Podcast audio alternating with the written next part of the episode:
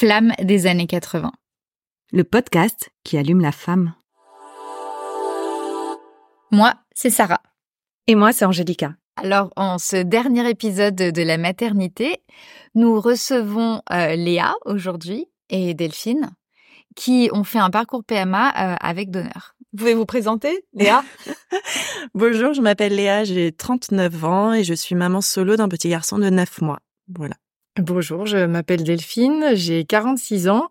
Euh, je suis en couple depuis 24 ans avec euh, Céline et nous sommes euh, les mamans d'un petit garçon de 4 ans.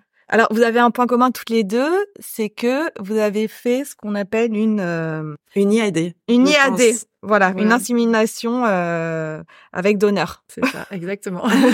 moi, c'est même un double. Moi, c'est un double don puisque j'ai reçu un don d'embryon, donc c'est deux donneurs. beaucoup de dons. Oui, oui, on les remercie beaucoup. Oui, exactement.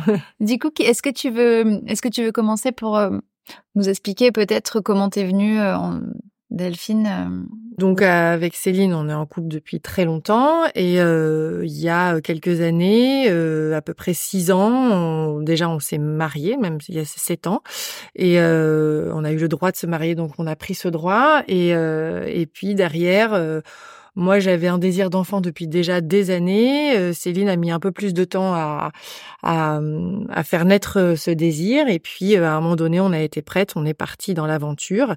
Et on est d'abord parti dans un dans un parcours plus classique. Euh, à l'époque, euh, il n'y avait pas encore la loi qui était passée en France, donc euh, on devait partir à l'étranger. Donc, on a d'abord choisi d'aller en Belgique.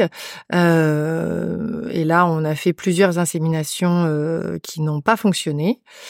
Et euh, qui a fait les inséminations C'est toi du coup? C'est moi, oui, exactement. C'est moi qui euh, qui ai porté euh, du coup notre fils et, euh, et effectivement du coup c'était à chaque fois moi qui qui recevais du coup là un, don de sperme et ça ne marchait pas.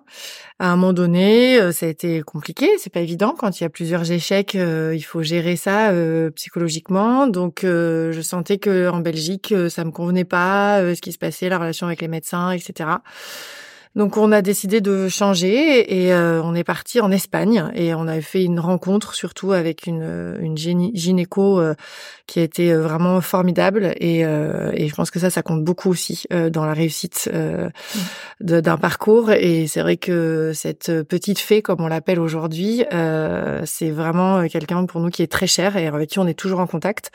Et du coup bah voilà grâce à elle on a d'abord fait de nouveau une insémination avec leur protocole à eux en Espagne et euh, cette insémination n'a pas marché de nouveau, donc là, elle m'a dit euh, bon, euh, il va falloir qu'on aille voir plus loin et qu'on comprenne, parce que les examens que j'avais faits en France montraient qu'il n'y avait pas forcément de problème, mais évidemment, bah on peut pas savoir ce qui se passe dans les ovaires tant qu'on va pas voir ce qui se passe dans les ovaires. Et pour aller voir ce qui se passe dans les ovaires, il faut faire euh, une insémination artificielle euh, euh, en FIV, donc en, fécondation in vitro, pour aller vraiment ponctionner euh, les ovocytes. Et il se trouve que effectivement, donc j'ai fait une FIV qui n'a pas fonctionné non plus parce que il se trouve que je n'avais plus, enfin mes ovocytes n'étaient plus assez euh, bons.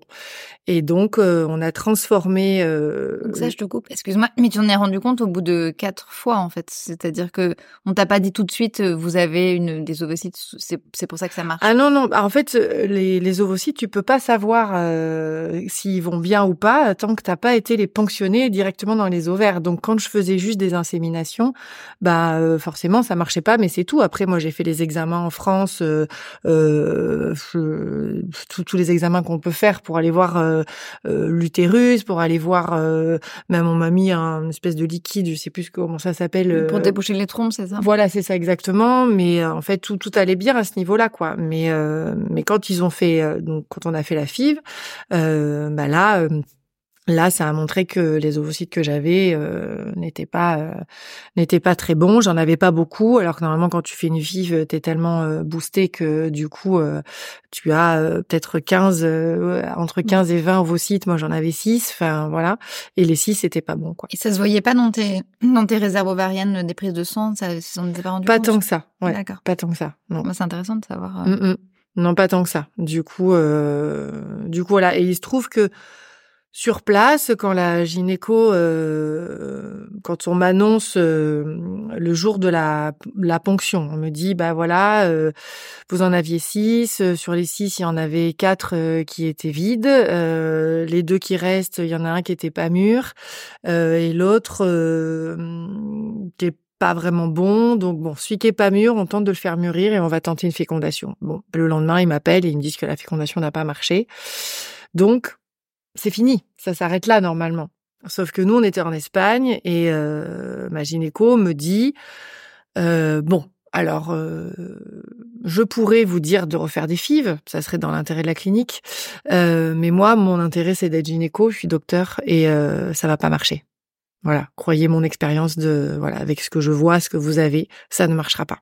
Donc il faut envisager le don d'ovocytes et donc le double don dans notre cas. Et moi, je lui réponds, euh, bah, pourquoi on le fait pas tout de suite? J'étais là, j'étais en Espagne, euh, je venais de faire la ponction de la FIV. Et c'est vrai que normalement, les gens ont besoin d'accuser le coup, euh, de repartir et puis de, de digérer, de, de se relancer dans un processus. Moi, ça faisait déjà deux ans que j'étais dedans, donc c'est pour moi, c'était un peu maintenant ou jamais. Et du coup, elle me dit ah bah euh, d'accord, d'accord, ok. et donc elle me dit j'appelle l'équipe du matching génétique pour voir si éventuellement il y aura un embryon. Et il se trouve qu'il y avait un embryon.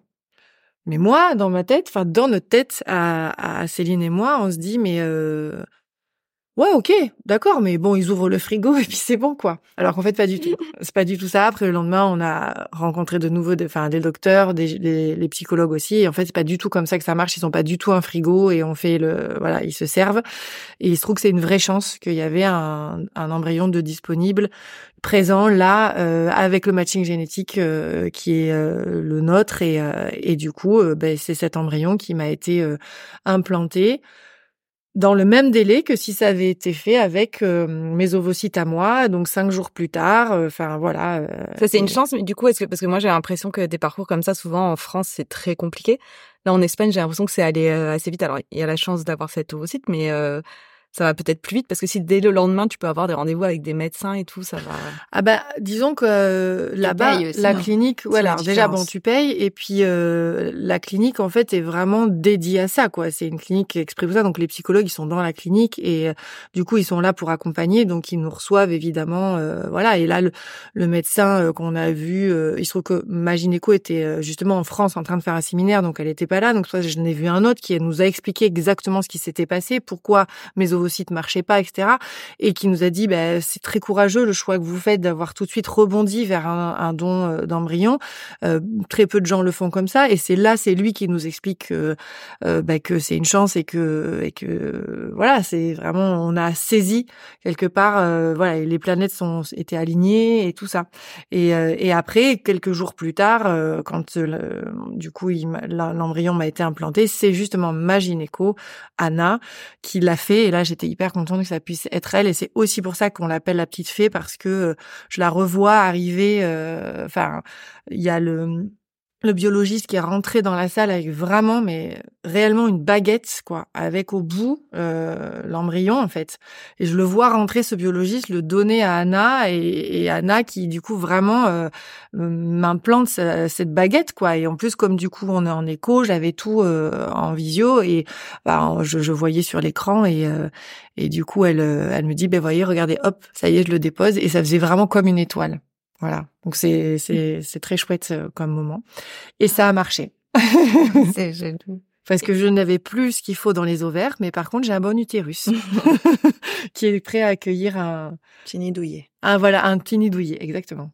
Et attends, tu parlais de matching génétique, tu peux nous expliquer un petit peu? Oui, alors le matching génétique, bah, c'est juste tout simplement euh, voir euh, si euh, génétiquement l'embryon correspond à peu près aux parents. Alors dans le cas d'un don d'ovocytes, c'est plutôt à la mère, mais voilà, moi il se trouve que j'ai la peau blanche, je suis blonde aux yeux bleus, et tout simplement qu'au moins ça soit similaire à, au moins ça quoi. Après ils ont peut-être d'autres données euh, de choses que je maîtrise pas qui sont peut-être plus euh, médicales, mais en tout cas la base c'est au moins euh, que que ça ça colle quoi. Voilà, ils m'auraient pas implanté, j'imagine un embryon méditerranéen, enfin de, un peu brun, un peu une peau peut-être plus mate, ça c'est sûr que non. Voilà. OK. Du coup, Léa, cette, euh, comme c'était il y a pas si longtemps, toi, puisque ton, ton, ton bébé a neuf mois, Oui. est-ce que tu es émue par rapport Est-ce que tu as trouvé, toi, ta bonne fée ou est-ce que tu as eu un rapport avec un. Avec un... Euh, alors moi j'ai eu beaucoup de chance dans mon parcours. Euh, j'ai pas eu de difficultés majeures à tomber enceinte et ça euh, faut le souligner aussi parce que c'est vrai qu'il y a beaucoup de femmes qui qui ont des difficultés et c'est difficile mais ça peut aussi bien se passer et marcher assez rapidement. Et, euh, et c'est clair que c'est un côté magique. On retrouve ce côté bonne fée euh, ou pas. Et enfin rien que le fait que que le sperme du donneur s'appelle une paillette, tu vois, ça met tout de suite des petites étoiles. Tu dis ok, je je rentre dans quelque chose un peu euh, un peu dans une autre dimension. Après c'est très médical évidemment, mais les personnes qu'on rencontre et qui vont nous aiguiller nous aident sont deviennent des bonnes personnes oui à nos yeux. Et c'est pour ça que c'est super important de trouver des bons médecins et de se sentir en confiance quand on commence un parcours. Enfin, je pense que tu es d'accord là-dessus. Ah oui, oui, mais ça, ça joue énormément. C'est le mental en fait, c'est le mental, les gens qui t'entourent, les énergies qui vont te qui vont t'entourer aussi, euh, c'est euh, c'est très très important. Et d'être prête aussi à accueillir un bébé et et, et d'en avoir envie, ça joue beaucoup. Et du coup, toi, la préparation, enfin, j'imagine, de, de- décider de faire un enfant toute seule, il y a une grande préparation euh, ou comment enfin, je sais pas. Comment Alors ça commence c'était euh, c'est c'est un pareil que que toi, j'ai toujours voulu un enfant et je me suis toujours occupée des enfants des autres et et avec l'âge, c'est vrai que c'est difficile de voir les copines avoir des enfants, les sœurs avoir des enfants. On, on se dit pourquoi pas moi. Euh, Les ai- j'ai eu des relations évidemment, la dernière en date était assez longue et euh, et mon ex me faisait un peu tourner en bourrique à ce sujet-là. Il voulait un enfant, puis un coup il en voulait plus, puis c'était trop tôt, puis finalement euh, il était pas prêt enfin il y, il y avait toujours une raison pour euh, pour repousser le moment et pas et, et pas pas passer à l'acte en soi donc euh, j'ai décidé de le quitter pour ça et pour plein d'autres raisons parce que nous deux ça marchait plus. Et au moment où je le quitte la loi euh, PMA pour les femmes euh, célibataires est passée en France. J'ai eu un espèce j'ai eu une chance en fait. Tout tout était aligné pour que je le fasse à ce moment-là. Et c'est vraiment euh, je l'ai quitté en octobre et la loi était passée en septembre. Donc vraiment tout tout tout frais euh, et je me dis bah allez c'est mon moment c'est c'est mon signe euh, je fonce. Et ma chance bon je vais voir ma gynéco de ville qui me dit c'est génial, je vous suis à 100%, je trouve ça super que vous ayez un enfant toute seule. Par contre, je ne peux rien faire pour vous, je ne sais pas comment ça marche. et là, je l'ai regardé, j'ai fait, bon, 60 euros perdus, c'est pas grave, mais euh, j'étais un peu perdue et je vais voir une amie à moi qui euh, qui me dit, attends, je sais. Elle appelle tout de suite une, une personne qu'on connaît toutes les deux, qui est euh, qui est sage-femme dans un hôpital spécialisé en PMA. Et, euh, et donc elle lui dit voilà il y a y a Léa qui veut euh, qui veut euh, qui veut commencer les protocoles pour un bébé solo. Elle fait ok pas de problème. Et elle me rappelle le lendemain, elle me fait c'est bon je t'ai eu un rendez-vous chez la gynéco. Et euh, le rendez-vous que normalement tu mets trois mois ou quatre mois à voir, je l'ai eu en deux jours. Et cette gynéco, pareil, c'est une petite bonne fée qui euh, qui m'a tout de suite comprise et qui m'a dit ok on commence et qui m'a prescrit tous les examens et qui m'a dit bah voilà moi je peux pas le faire c'est pas dans l'hôpital nous on n'est pas en don de sperme donc du coup, il faut que tu t'adresses aux, aux hôpitaux spécialisés dans la région euh, qu'on appelle des sécos.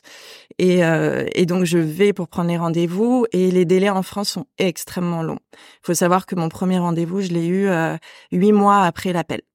Donc euh, donc voilà, on était au mois de janvier, j'avais le rendez-vous pour le mois d'août. Et en plus, j'ai l'impression que c'est de pire en pire parce que là, Oui, c'était au, les délais au tout s'allongent. début. Ouais, mais c'était au début.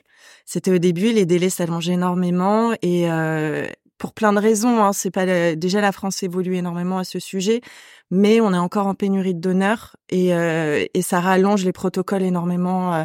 Il y a pas beaucoup de gynéco, il y a pas beaucoup de gens spécialisés. Il faut voir des psychologues, faut faut des délais entre tous les rendez-vous. Donc tout ça c'est euh, c'est assez plombant dans le moral et euh, c'est sûr que euh, que ça peut démotiver assez facilement. T'as vu du coup des psychologues euh, Alors non, parce que euh, j'ai fait mes examens, j'ai fait tous mes examens avec cette gynéco qui m'a vraiment euh, fait euh, toute la bataille, hein, parce qu'on passe euh, des dizaines, enfin il y a les prises de sang, il y a les, il y a les échos, enfin il y a vraiment beaucoup de choses à faire. Et j'arrive avec tous mes résultats, elle me fait bon bah tout est nickel, maintenant faut juste attendre les rendez-vous. avec les sécos et le problème c'est que c'était trop long à mes yeux. Étant donné que j'avais 37 ans, que j'avais envie d'avoir un enfant assez rapidement, que je voyais sur plein de commentaires que les délais étaient très très très très longs, que c'était compliqué. Je me suis un peu, comme beaucoup en fait, j'ai regardé ce qui se passait ailleurs et j'ai décidé de passer par l'étranger pour aller plus vite en me donnant une chance, en gardant mes rendez-vous en France parce que euh, sait-on jamais si ça marche pas à l'étranger, j'aurai toujours ça, ça pour euh, pour pour continuer mon protocole. Et puis j'avais envie de le faire en France. Et, euh, et au final, je suis passée par l'étranger. J'ai pu faire ma première insémination avant mon rendez-vous, euh, avant mon rendez-vous à l'hôpital en France. Et il se trouve que je l'ai faite 15 jours avant mon rendez-vous et que la veille de mon rendez-vous euh, au SECOS, j'ai appris que j'étais enceinte. C'est génial. Voilà, donc j'ai quand même été le lendemain au rendez-vous histoire d'honorer le truc et, euh, et j'ai parlé. Euh, je leur ai rien dit parce que j'étais enceinte de 15 jours et que c'était euh, c'était encore tout fragile, donc on ne sait pas. Je peux faire une fausse couche, ça peut ne pas marcher. J'ai été au rendez-vous, j'ai pas eu du tout. C'est que moi, hein, c'est que moi. Ça se passe très bien pour des dizaines de femmes et des centaines de femmes, donc tant mieux. Mais j'ai pas eu un bon ressenti avec la gynéco qui m'a reçue. Et pareil, en sortant de là, elle m'a dit, il faut prendre rendez-vous avec la psy et le deuxième rendez-vous avec moi. Et on me donne des rendez-vous six mois après. Et là, je me suis dit, bon, bah, j'ai pas fait ça pour rien. Et voilà. Et, euh, et mon bébé s'est accroché. Et voilà. c'est incroyable. C'est quand même euh, une, fois, une fois, en fait. Une fois. Un essai. Un essai. Et c'est rare hein, que ça marche du premier coup, mais ça marche. Et, euh, et du coup, je l'ai eu, euh, je l'ai eu avant mes 40 ans, ce que je voulais surtout. Et tu avais fait donc une plein d'examens avant. Et on t'avait dit déjà que tu avais, enfin, au niveau de ta réserve ovarienne et tout. Euh, bah moi, euh, tout allait bien. Tout allait bien. J'avais pas de soucis. J'avais des ovocytes. Euh, après, pareil, ça aurait pu ne pas marcher. Il y avait peut-être un souci plus profond qu'on aurait dû aller voir. Mais pour le coup, tous mes résultats étaient bons. Euh, malgré le fait que ce soit une grossesse gériatrique, parce que ça on te le dit tout le temps. Euh, quand tu passes 37 ans, les grossesses deviennent un peu plus compliquées. Mais euh, tout était tout était bon et, et j'ai eu les starting blocks. Enfin, j'ai pu partir, j'ai pu démarrer le protocole facilement.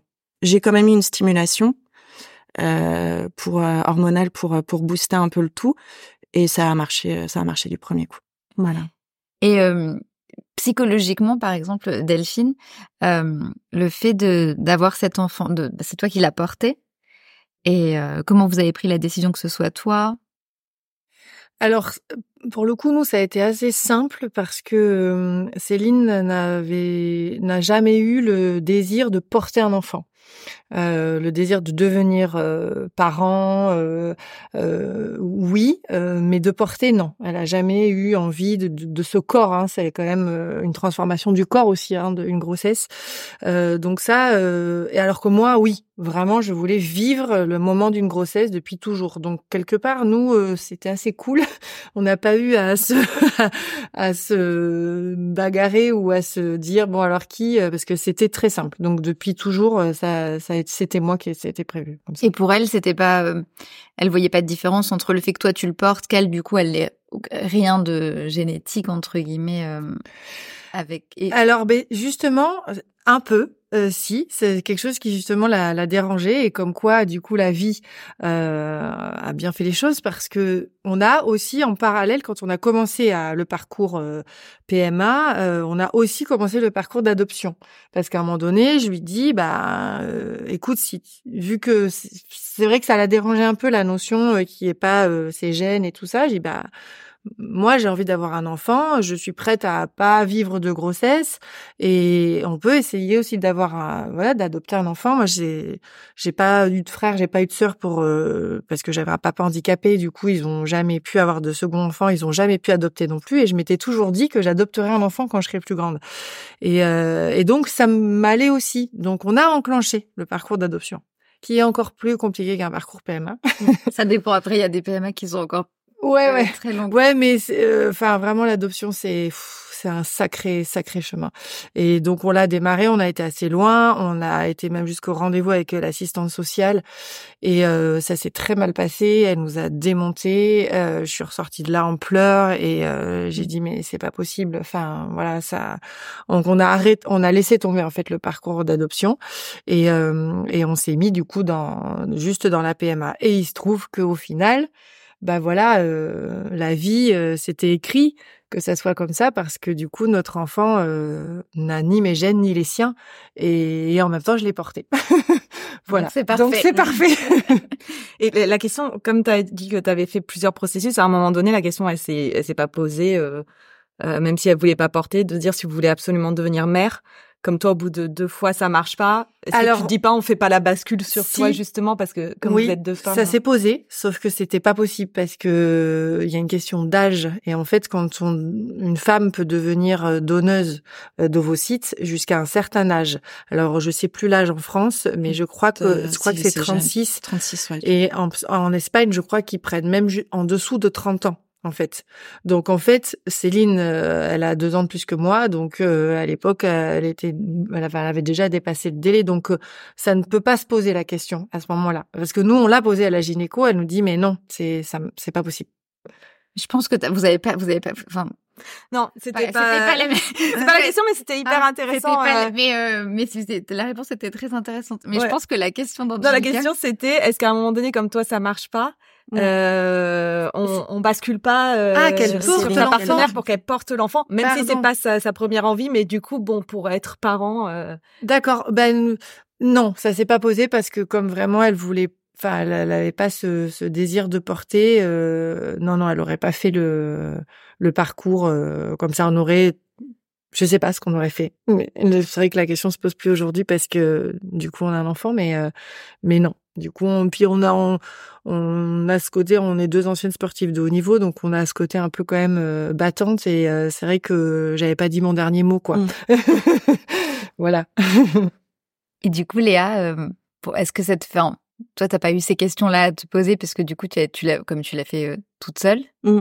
Est-ce que ça te touche son parcours qui a, enfin, forcément avec euh, est-ce que tu penses que tu aurais été capable de te battre autant pour euh, en étant toute seule ou est-ce que tu t'es pas posé la question euh, oui je me serais battue ouais j'aurais tout tenté même si bon au final ça, ça, ça aurait pu finir en échec mais j'aurais été jusqu'au bout des possibilités médicales ouais c'est quand on a envie d'avoir un enfant et qu'on est motivé je pense qu'il y a pas il y a pas beaucoup d'obstacles qui nous arrêtent on y va et c'est pas pour rien qu'on nous appelle les mamans warriors. Hein. C'est euh, c'est vraiment le nom qui ressort à chaque fois pour les mamans solo, les mamans les mamans lesbiennes et tout. C'est c'est c'est des batailles. C'est des batailles. On nous met euh, on nous met en, en conditions difficiles, que ce soit médicalement parlant, psychologiquement parlant. On, on doit passer euh, des examens pour pour voir si on est apte à avoir un enfant. Enfin, c'est c'est très dur tout ça. Il faut être super forte. Il faut avoir une super mentalité et avoir envie avoir vraiment envie de l'enfant et, euh, et on y arrive. Mais du coup, euh, euh, la chose, enfin, moi je trouve que c'est du coup nos enfants, c'est vraiment des enfants hyper désirés, quoi. Mmh. Voilà. Et, euh, et c'est aussi le cas dans des parcours classiques, bien sûr, bien mais c'est aussi parfois pas le cas. Alors que nous, dans notre cas, c'est forcément désiré. désiré. Mmh. C'est pas un accident, quoi. Voilà, c'est pas un accident. et du coup, je sais que nous aujourd'hui, euh, notre bonhomme, il a 4 ans et euh, on est très très fusionnel. Alors déjà de base, Céline et moi, on a un couple fusionnel, et là, on est très fusionnel à trois. Et et parfois, euh, des fois, on nous dit ah, vous êtes quand même très très fusionnel et derrière le trait on entend le trop mais en fait moi j'ai envie de enfin moi je réponds à ces personnes là moi je crois que déjà on n'est jamais trop euh, dans l'amour pour son enfant. Bien sûr. Et, et franchement, euh, on s'est tellement battu et c'était tellement voulu que, enfin moi quand j'ai su que j'étais enceinte, euh, je, enfin c'est c'est un cadeau du ciel quoi. Et du coup euh, depuis ce jour-là, je, je je donne tout pour mon fils et mais je dis pas que les autres font pas, hein, c'est pas ça, bien sûr. Mais euh, je trouve qu'il y a encore, enfin, mm. c'est encore presque plus fort, quoi.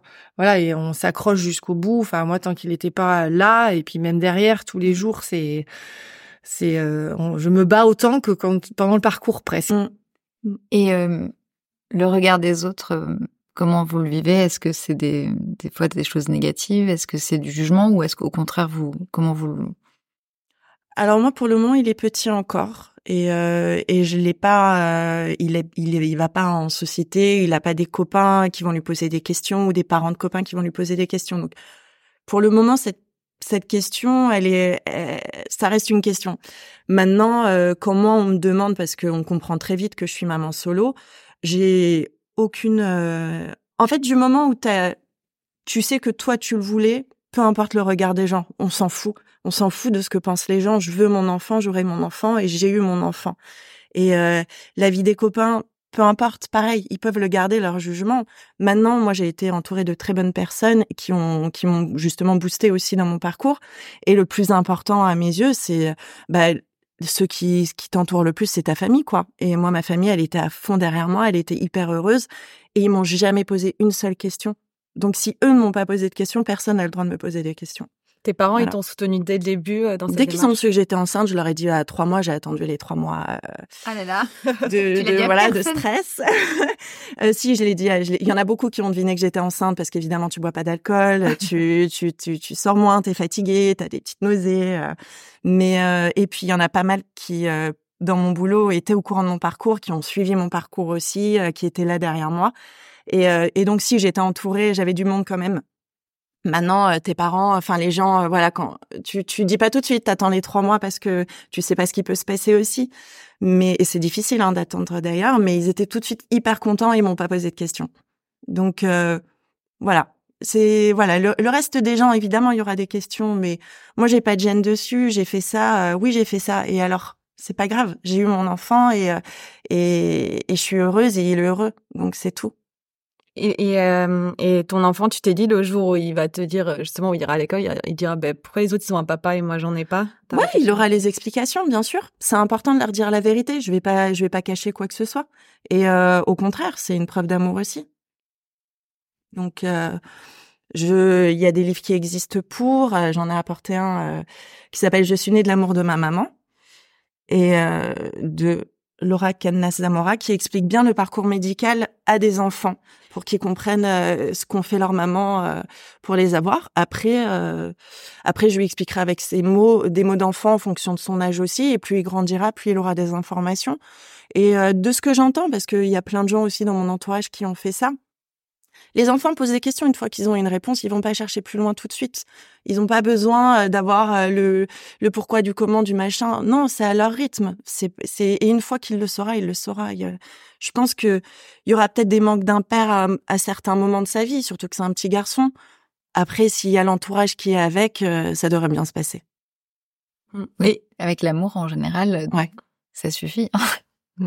Et, et, en, et en revanche, quand il aura 18 ans, est-ce que, parce que je sais pas trop comment ça se passe avec un donneur, est-ce qu'il aura accès s'il a envie ou? Alors moi, il pourra avoir accès aux deux informations, s'il veut. S'il veut. Après, euh, libre à lui, hein, c'est son choix. Euh, euh, voilà, je, le laisserai. Euh, on verra dans 18 ans. on a le temps. on a le temps. On a le temps d'y réfléchir. Et chaque jour est une victoire. Chaque jour est un passage. C'est clair. Et toi, Delphine, regarde des autres euh, en maman en couple? Eh ben, alors nous, euh, je, je c'est d'ailleurs c'est important de le dire parce que nous, on n'a jamais subi de regard, de jugement euh, en France, euh, justement, de la part du, du corps médical, euh, à l'école Jamais. On a toujours euh, été accueillis comme des parents, euh, mais vraiment sans euh, remarque particulière, quoi. De ah, vous êtes deux mamans. Non, je me rappelle très bien l'inscription à la maternité. Euh, ils ont même pas cherché à savoir comment j'étais enceinte. Enfin, voilà. Euh, je suis enceinte, point, quoi. Voilà. Euh, le, le, le, docteur qui m'a suivi pendant les neuf mois aussi de à la maternité, pareil, et nous a toujours accueillis avec euh, grand plaisir. Quand je suis arrivée à la maternité pour accoucher, la sage-femme qui m'a accueillie, elle m'a pas fait une tête de travers parce qu'on était deux femmes. Euh, jamais. Allez, là aujourd'hui, notre fils il est à l'école et on a été hyper bien accueillis aussi. Et ça, je trouve que c'est hyper important de le dire parce que malgré tout, il y a encore euh, et notamment beaucoup depuis les manifs pour tous, euh, des choses qui sont pas évidentes pour les couples homosexuels. Et, euh, et en fait, ce n'est finalement, je pense, qu'une minorité qui se fait peut-être un peu trop entendre, mais que heureusement euh, les mentalités quand même évoluent et mmh. que de manière générale on n'est pas jugé, regardé euh, sur le fait d'être déjà homosexuel et en plus parent maintenant. Donc ça, ça je trouve ça quand même vraiment vraiment chouette euh, à ce niveau-là. Après moi au niveau de ma famille, euh, bah au contraire, euh, ça nous a rapprochés. Moi j'ai eu un, ça a été compliqué avec mes parents parce que on a passé 16 ans à parce que mes parents n'acceptent pas ma relation. Euh, donc du coup, ça a été très difficile, très dur. Et ils ont accepté à partir du moment où on a décidé de se marier. Et ils étaient présents à mon mariage et ça, ça a été le plus beau cadeau qu'ils aient pu me faire. Euh, pardon, j'ai un peu d'émotion du coup. euh, et c'est vrai que derrière, euh, j'ai pas tout de suite voulu leur parler. De, de, du parcours dans lequel on rentrait parce que j'avais peur justement que ça refasse basculer et revenir en arrière. Et puis je me souviens très bien quand j'ai eu le deuxième échec après la le deuxième euh, essai d'insémination, J'étais effondrée et le, la seule chose dont j'avais besoin, c'était d'appeler ma maman. Et c'était peut-être ma petite fille, quoi, intérieure, qui hurlait et qui avait juste besoin d'appeler sa maman. Et je l'ai appelée en, en pleurs, en, en hurlant de, de douleur et euh, et j'osais pas le je lui dis je veux pas que tu le dises à papa je veux pas que tu le dises à papa et elle m'a dit mais si on va aller le dire ensemble à papa. Et là ils m'ont ils ont été super et derrière euh, ils ont été tout le temps là présents sur toute la suite du parcours et à, souhaiter au, plus profond d'eux que que ça marche à même être déçus quand ça marchait pas. Et du coup euh, voilà quand euh, quand notre bonhomme est arrivé ils ont aussi vite débarqué pour venir le voir et, et voilà et aujourd'hui, mon papa n'est plus là. Et euh, il aura connu 18 mois. voilà. C'est une belle histoire. Ouais, c'est une belle histoire. Mais j'aurais voulu qu'il le connaisse plus. Mais euh, c'est comme ça. et oui, ça fait La vie, des fois, n'est pas forcément euh, juste, on va dire. mais oui. Mais au moins, il l'a déjà connu. Voilà, je suis contente qu'il ait pu au moins le connaître et être là pendant ces 18 mois, quoi. Et puis, c'est une belle réconciliation avec eh ben oui, avec la famille en oui, fait. Oui, et puis il est parti euh, dans l'amour euh, d'une famille euh, retrouvée, et, euh, et ça c'était hyper important pour moi parce que ça aurait été encore plus difficile si évidemment on était toujours fâché ou quoi que ce soit. Là au moins, mmh.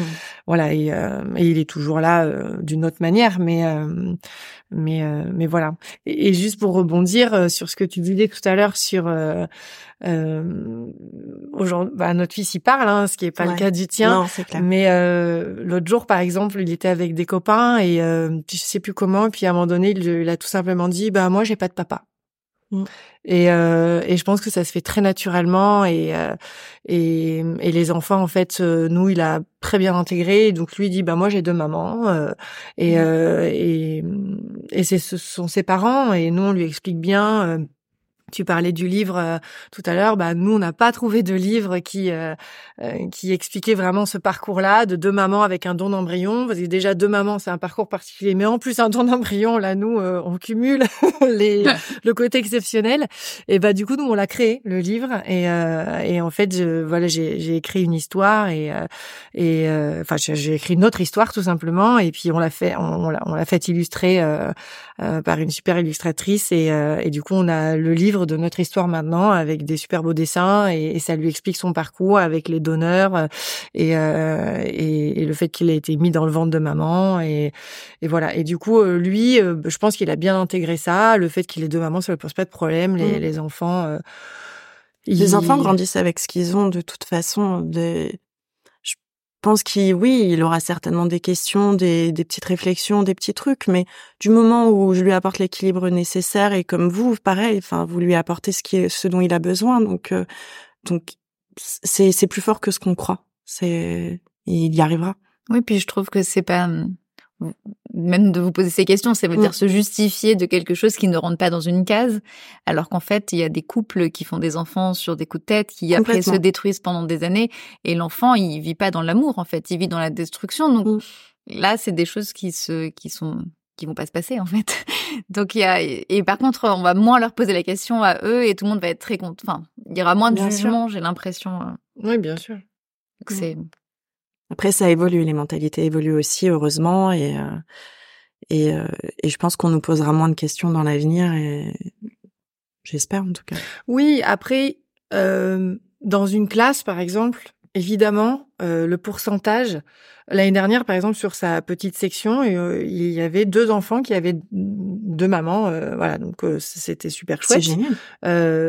mais par exemple, le pourcentage, voilà, de de de deux mamans, deux papas ou maman solo, évidemment, il est beaucoup plus faible que le reste. Donc c'est assez logique qu'effectivement, on dit ah bah toi, enfin voilà, un papa, enfin t'as pas de papa, donc ça ça reste quand même logique. Mais c'est vrai que pour parler avec les parents des autres enfants, euh, je sais que bah ils, ils commencent quand même à apprendre aussi ça à leurs enfants. Donc, je pense que les enfants vont aussi moins être dans le jugement.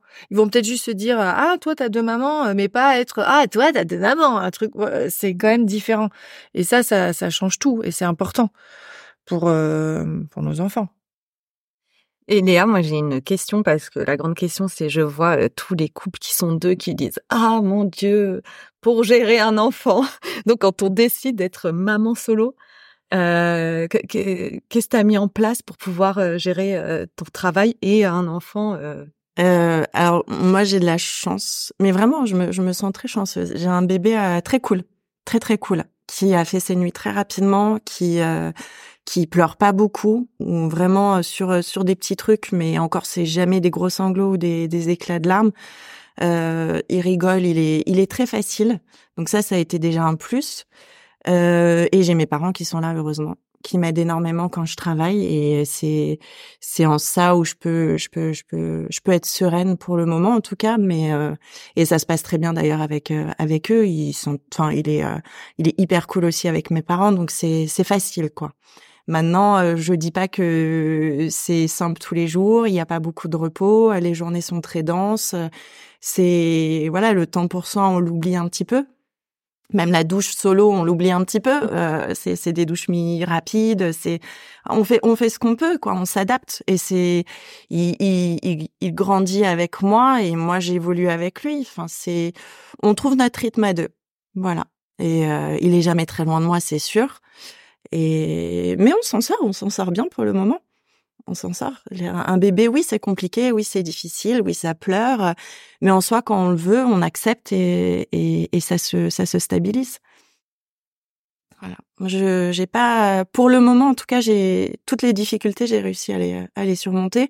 Et comme je disais tout à l'heure, chaque jour c'est une victoire. On y arrive, on finit la journée et, et ça s'est bien passé. Et on verra ce qui se passe demain. Faut voir au jour le jour je, je verrai. Dans quelques mois, ça sera peut-être plus difficile. En tout cas, pour le moment, tout va bien. Et est-ce que j'ai une question euh, par rapport à est-ce que c'est t'as pas renoncé euh, forcément à rencontrer à rencontrer quelqu'un euh, ou est-ce que c'est quelque chose qui en ce moment c'est pas du tout ce qui t'intéresse? Alors en ce moment non. Après je suis pas du tout fermée à l'optique de rencontrer quelqu'un. Au contraire, pourquoi pas? Maintenant que j'ai mon bébé, si tu veux, il y a il y a plus euh, rechercher un papa.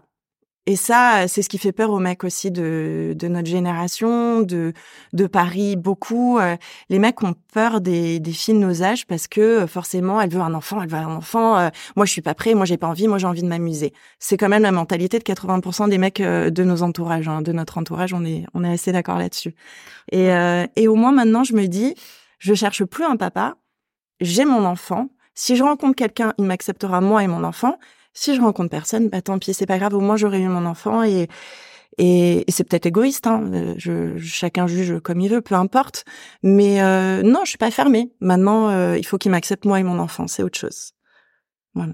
Et c'est pas la même recherche aussi. Du coup, t'es plus détendu. Du coup, peut-être que effectivement, quand tu vas rechercher, ce sera plus euh, plus carré. Quand il y a des choses qui vont moins passer de suite, parce que toi, tu bah, sais que parce que euh, la personne aura un impact sur la vie de mon enfant aussi. Donc, euh, donc, je ne veux pas d'une mauvaise personne ou d'une personne qui qui qui aura des défauts que j'aurais acceptés avant, quoi. Mais non, non, c'est, je suis pas du tout fermée. Après là, il mon petit a neuf mois, donc c'est vraiment pas la question dont je, que je me pose en ce moment. Maintenant, euh, si ça vient, ça vient. On sait pas de quoi l'avenir est fait. Hein. Je, je suis pas. On verra. On verra. Est-ce que tu envisages un deuxième? Oui. J'aimerais bien. J'aimerais bien un deuxième. J'aimerais bien qu'il ait un frère ou une sœur. Après, pareil, hein, ça peut marcher du premier coup, ça peut ne pas marcher. C'est, on verra, on verra comment ça se passe euh, parce que je vieillis aussi évidemment. Mais, euh, mais bon, en tout cas, si j'ai la possibilité de faire un deuxième, je le ferai. Et du coup, toi, Delphine, est-ce que cette, avoir un deuxième enfant, l'adoption, là, vous avez peut-être mis un, peut-être un terme, je sais pas. Qu'est-ce que tu en penses? Alors nous, euh, non, on n'aura pas de deuxième enfant. Euh, moi déjà j'ai 46 ans et même si euh, en soi, euh, étant donné que comme je disais j'ai un bon petit nid euh, pour accueillir un, un autre embryon, ça on est, on n'a on a jamais dépassé l'âge hein, pour pour un bon utérus peut accueillir un enfant jusqu'à longtemps, mais non, non parce que effectivement, bah moi tout n'a pas forcément été euh, rose sur ces quatre ans. Euh, ça n'a pas été évident. Euh, déjà, moi, je n'ai pas eu un enfant qui a fait ses nuits rapidement, donc je n'ai pas dormi pendant deux ans et demi. donc j'ai accumulé beaucoup de fatigue. comme je l'ai dit tout à l'heure, je j'ai aussi perdu mon papa sur un postpartum et c'est pas facile du tout. Et du coup, je suis tombée en dépression voilà, dont je me sors tout juste, avec des rechutes de temps en temps. Et, euh, et du coup, euh, du coup, non, je suis pas prête à, à, à donner encore de l'énergie et euh, à, à, un autre enfant. Je veux tout consacrer à, mon fils et, et, et c'est très bien comme ça. On est très bien à trois et, et mmh. voilà on va s'arrêter là. c'est intéressant ce que tu racontes sur le postpartum parce qu'on en parle sans les gens en parlent de plus en plus, mais euh, est-ce que toi tu le, bah, tu penses qu'il y avait un rapport avec le deuil que tu avais fait ou il y avait que tu Je pense que c'est un tout. Dans mon cas, je pense que c'est un tout. Euh, je, pense qu'il y avait une sorte de dépression postpartum euh, parce qu'effectivement, comme je l'ai dit, moi j'étais méga prête à être maman depuis des années, des années, des années. Céline, elle a mis du temps à l'être, mais c'est vrai que finalement, je pense qu'elle a mis du temps à l'être et elle était plus prête que moi. Alors que moi, j'avais peut-être cette impatience-là et j'avais pas mesuré autant euh, l'impact et, et, tout ce que ça hum, avait comme conséquence de devenir euh, parent. Euh, et du coup, euh, je me le suis pris un peu euh, dans la face, quoi. donc, j'ai aussi allaité mon fils pendant 20 mois, donc il y a eu tout ça, plus les nuits, plus voilà, et même aujourd'hui encore, bon bah euh, Léa, tu, tu connaîtras ça, mais le Terrible Two, euh, les trois ans. Euh, c'est quoi le Terrible Two bah, c'est à deux ans. À deux ans. C'est la phase du non en fait. Un enfant va aller à, à l'opposition totale de ses parents. Ça. Ah d'accord. c'est le, le, le, début un peu des crises et parce qu'ils savent pas encore gérer leurs émotions et du coup, ben, comme on est passé dans une éducation fort heureusement on n'est plus à dès qu'on fait une crise, tu te prends une tarte euh, ou, euh, ou autre chose. Euh, voilà, bah du coup on est plus dans l'accompagnement des émotions et dans essayer de leur apprendre à comment les gérer et ben du coup ça impacte nos émotions à nous et c'est pas évident à gérer pour soi en fait euh, les adultes. Donc euh, oui des fois c'est c'est pas facile euh, aussi en chaque âge a, a, du bien et du formidable évidemment et des choses plus difficiles. Donc oui voilà et c'est vrai que bon moi comme je disais tout à l'heure j'ai perdu mon père mon fils avait 18 mois donc euh, voilà, il y a eu beaucoup de choses qui se sont accumulées. J'ai pas forcément trop compris euh, tout de suite, et puis euh, j'ai vraiment fait un gros craquage quand mon fils avait trois ans. Vous voyez, ça a mis presque un an et demi à ce que je descende, descende, descende sans vraiment m'en rendre compte, à juste gérer, gérer. Et puis d'un coup, j'ai j'ai basculé en mode survie et, et j'ai pété un plomb quoi. Voilà. Et là, quand j'ai pété un plomb, je me suis dit mais qu'est-ce qui se passe? Enfin et je me suis mis à écouter euh, des podcasts, justement. Euh, J'en avais pas écouté. On n'arrête pas de me dire depuis la naissance, euh, non, mais il faut que tu écoutes les podcasts, euh, euh bah, notamment La matrescence de Clémentine Sarlat ou d'autres podcasts comme ça. Et à chaque fois, j'ai dit non, mais attendez, c'est bien mignonne, mais moi, j'ai pas le temps, quoi, en fait, d'écouter les podcasts. Enfin, j'ai autre chose à faire. J'ai un bébé à gérer. Enfin, moi, je j'ai pas j'ai pas une minute dans ma journée pour me poser avec des oreillettes et écouter quelqu'un qui parle, quoi, en fait.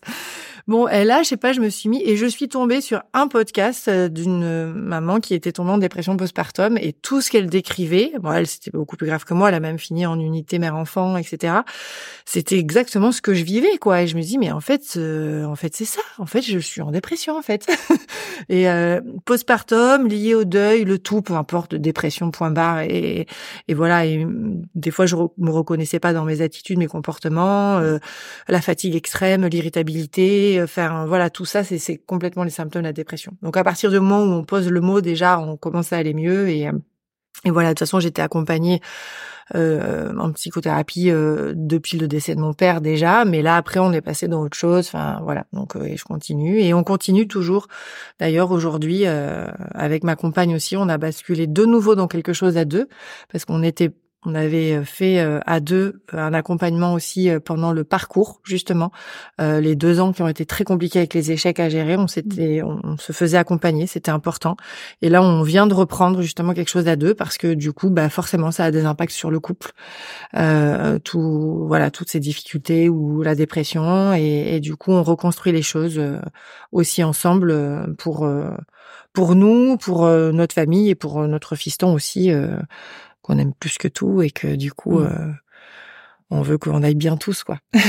c'est, intéressant, c'est important de se faire accompagner. Oui, complètement. Toi, tu as trouvé euh, des, tu t'es fait accompagner, tu, euh... soutiens quelque... par rapport à des groupes ou des choses comme ça? Euh... Alors oui et non, je pas par un psy, mais je suis pas du tout fermée à l'idée d'y aller un jour, ne serait-ce que pour mon enfant et s'il en a besoin et si nous on en a besoin pour pour parler du parcours et tout. Je c'est une c'est une option qui est complètement envisageable. Là pour le moment j'en ressens pas le besoin, mais si jamais je dois le faire, je le ferai évidemment parce que c'est super important de parler de ces choses-là. C'est euh, c'est c'est des choses qui marquent. Hein. C'est pas anodin de faire un enfant euh, seul ou à deux. Euh, on, on a besoin d'en parler évidemment. Après, euh, j'ai été accompagnée différemment par euh, par des bonnes amies qui euh, qui avaient fait la même chose et qui ont des bons conseils, des bons mots et et voilà, c'est c'est ça a été mon soutien à moi pour pour ça en tout cas pour pour le parcours. Après, j'ai pas mon fils n'a que neuf mois, donc je j'ai pas j'en suis pas encore au terrible tout. Au terrible tout. Après, je l'ai je l'ai vécu d'autres façons, mais euh, je, je, je, je verrai. Je verrai, mais je ne suis pas du tout fermée à l'idée d'être accompagnée, bien sûr. Et d'ailleurs, euh, le parcours PMA en France et à l'étranger aussi, on te fait voir des psychologues et c'est pas pour rien non plus. C'est alors il y en a qui, il y a de tout, il y a de tout commentaire, il y en a qui sont pas forcément bienveillants, mais il suffit de tomber sur le bon qui a, qui, qui, qui comprend le parcours et qui aide au lieu de vouloir euh, au lieu de vouloir un peu détruire, quoi, dire que c'est pas c'est pas responsable d'avoir un enfant seul ou quoi que ce soit, c'est parce qu'on le lit ça, on le lit beaucoup dans de, dans certains commentaires mm, sur des pages ou sur des sur des forums, enfin, sur des choses comme ça, mais euh, il faut, faut trouver la bonne personne qui accompagne bien et, et qui aide, qui, qui est vraiment dans une optique de, de, de bienveillance. Quoi. Et en parlant de groupe, justement, toi, tu disais euh, pour tout le début de ton parcours, dès que tu t'es lancé, il y a des groupes Facebook, c'est ça, qui sont hyper. Euh... Ouais, qu'on m'a conseillé parce que j'ai, en fait, j'ai une bonne amie qui euh, qui est devenue une très bonne amie maintenant du fait euh, de ça, qui faisait le même parcours que moi. Euh, qu'il a commencé avant en fait et, et quand je lui ai dit ok moi je me lance elle m'a aiguillée sur tout vraiment sur tout sur toutes les procédures sur ce qu'il fallait faire en plus de la sage-femme qui m'a pris les rendez-vous et les gynécos qui ont ensuite pris le relais bien sûr pour m'aider. Et elle m'a conseillé euh, une page Facebook qui est très bien qui s'appelle Concevoir en solo et qui a été créée par une maman qui qui a fait son bébé toute seule, une des premières certainement en plus. Euh, enfin, je sais pas, mais mais qui qui détaille tout et il y a plein de mamans solo ou de, de parcours de mamans qui sont en cours et euh, plein de conseils, plein de. On peut poser n'importe quelle question, on a des réponses. C'est un groupe fermé en C'est un groupe euh, fermé, oui. Donc c'est ça peut être anonyme à 100% si vous voulez pas, euh, enfin pas pas être reconnu, mais ça ça a répondu à beaucoup de mes questions. Donc euh, que ce soit sur le processus médical, sur sur bah, sur même sur des piqûres, sur sur ce qu'il faut faire, c'est et puis ouais non c'est ça m'a beaucoup aidé et je, je continue de regarder régulièrement ce qui y passe et quand je peux donner des conseils j'en donne aussi. Et puis c'est intéressant j'imagine de pas se sentir euh, seul. seul. Complètement, complètement parce que euh, ce qu'on disait c'est c'est que c'est quand même difficile pour nous à Paris de rencontrer quelqu'un de et, et quand tu as envie d'un enfant, euh, tu peux tu sais pas trop par où commencer et ce genre de groupe t'aide à te lancer aussi et et, et voilà et c'est on est loin d'être les seuls en fait. On est loin d'être seuls à vouloir des enfants et et c'est bien d'avoir des gens euh, qui qui qui aident qui aident et qui sont qui, qui ont des bons conseils ouais. Oui, parce que c'est une vraie décision quand tu la prends euh, mmh. bien sûr. c'est une vraie confiance en soi aussi de se dire bah je j'y vais et ou une folie, je sais pas. c'est euh, ça peut être considéré, enfin, ça peut être les deux. C'est euh, ouais, il faut euh, faut être sûr de soi, c'est sûr. C'est mais quand on se lance, c'est qu'on en a envie. Rien que le premier rendez-vous, C'est quand tu sais ce qui t'attend, qu'on te prescrit, euh, t'as 10 ordonnances pour faire des examens, des machins à tel moment. Euh, si t'es pas un peu téméraire, euh, tu, tu baisses les bras très rapidement. Mais ouais, quand, quand t'en as envie, tu te donnes les moyens et, et t'y vas et tu fais ce qu'il faut. Que ça marche ou pas, en tout cas, t'essayes. Est-ce que, on, va, on arrive presque à la fin de l'émission, est-ce que vous avez quel, un conseil peut-être à donner à une femme qui nous écoute et qui peut-être se pose des questions à faire un enfant seul ou qui est dans un parcours PMA euh, un peu un peu compliqué, qui se pose les questions des dons d'ovocytes peut-être. Euh? Moi, je, enfin le le seul conseil que j'aurais tendance à donner, c'est que euh, encore une fois la rencontre avec le ou la gynéco est, hyper importante. Et si on sent pas, il faut tout de suite prendre. voilà. Moi, je sais que dans mon parcours avec la Belgique, dès la première insémination, c'est vrai que je voilà, je, je me sentais pas considérée en fait. il y avait un côté euh, très mercantile et euh, du coup, il fallait même qu'on donne l'argent directement au gynéco. Enfin, il y avait des choses qui me dérangeaient. Et bon, mais comme on avait acheté trois paillettes aussi, on a été jusqu'au bout. Et, et en fait, voilà, j'aurais peut-être dû tout de suite dire euh, ça va pas, ça va pas, il faut qu'on change quelque chose euh, parce que euh, voilà, je j'étais jamais reçue par le même gynéco, il n'y avait pas de considération de la femme en fait. Et dans ce dans ce parcours-là, on a besoin d'être énormément considéré et accompagné parce que parce que c'est nous quoi, c'est c'est nous qui enfin qui prenons tout dessus, que ce soit à l'épicure, voilà. Et, on doit d'être être dans un état qui est psychologiquement bon et pour ça, il faut qu'on nous considère quoi. Et voilà, et c'est vrai que du coup le déclic là avec euh, cette rencontre avec Anna, euh, cette femme espagnole, euh, là je me suis dit mais oui mais bien sûr. Et c'est comme presque tout un coup j'étais persuadée que ça marcherait. Voilà. évidemment, quand ça a pas marché, il y avait eu, il y a eu la déception, etc. Mais mais je voilà, je savais que, ça allait faire quelque chose en fait. Et ça, je pense que toute personne est capable de sentir ça. Et donc tout de suite, il faut euh, prendre les bonnes décisions. Si à un moment donné, on sent que c'est pas la bonne, tu l'as un peu dit d'ailleurs, toi, tu vois, t'avais senti le premier rendez-vous, euh, euh, c'était pas ça. Ouais, ouais, ouais non, c'était pas un bon feeling. Je me suis pas sentie en sécurité et, et pas soutenue. Et on a besoin de soutien, c'est clair. C'est c'est totalement ça en fait, ce que tu dis. On a on a besoin de soutien. On rentre dans un parcours difficile euh, qui se finit on espère par une, une belle récompense, mais mais c'est très difficile, oui, évidemment, c'est ton corps qu'on met, euh, ton corps et ton ton psychique aussi, hein, c'est c'est c'est compliqué et oui, il faut faut qu'on soit bien entouré médicalement parlant et psychologiquement parlant et et, et ouais, les les gens qui qui vont nous aider sont très très très importants. Mmh, ouais, je suis d'accord. Mais euh, mais voilà, il faut pas baisser les bras, faut essayer au moins. Essayer si on en a envie, il faut essayer pour se pour pas avoir de regrets et, euh, et voilà, après, euh, moi j'ai eu de la chance, c'est vrai, ça a marché du premier coup. Même si ça a été difficile, hein, je je, je l'ai peut-être pas dit, mais évidemment euh, il y a une pression, il y a des peurs. c'est c'est c'est on claque pas des doigts, c'est pas magique hein, comme comme truc. Il y a un conseil à des des femmes qui se posent la question peut-être de faire un enfant toute seule aujourd'hui c'est à elle de voir, c'est propre à soi, c'est chacune voit sa vie, chacune voit si elle a la possibilité, si c'est c'est pas rien de faire un enfant, faut le faire dans de bonnes conditions aussi.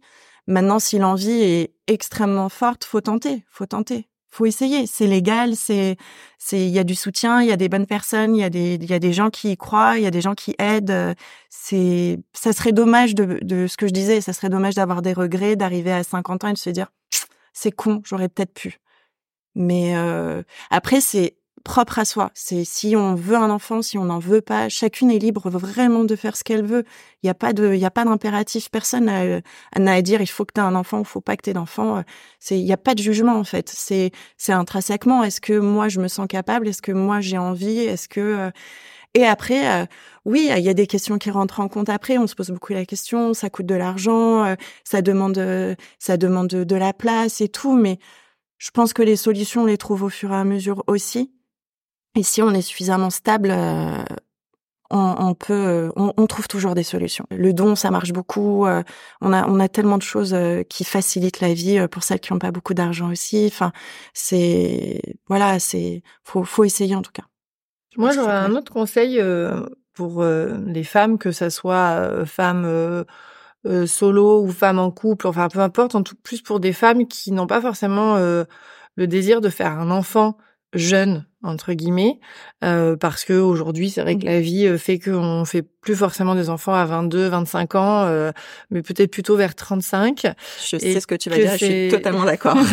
c'est déjà 35 ans malgré tout euh, l'horloge biologique elle est vraiment là pour les femmes.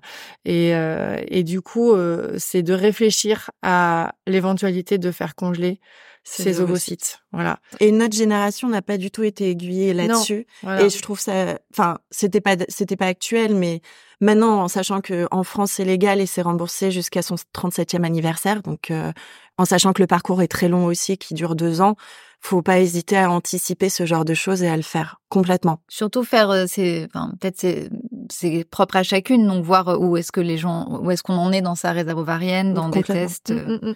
Et ne pas hésiter à en parler à son gynéco, parce que les gynécos, euh, ouais, c'est compliqué d'en trouver un bon qui va, qui va aborder ce, ce genre de choses. Moi, ma gynéco de ville, la seule chose qu'elle me disait, qu'elle me disait, et, et je l'adorais, hein, elle était super drôle et, et hyper sympa, c'est ah dis donc, vous commencez à vieillir, faut peut-être penser à faire un enfant là.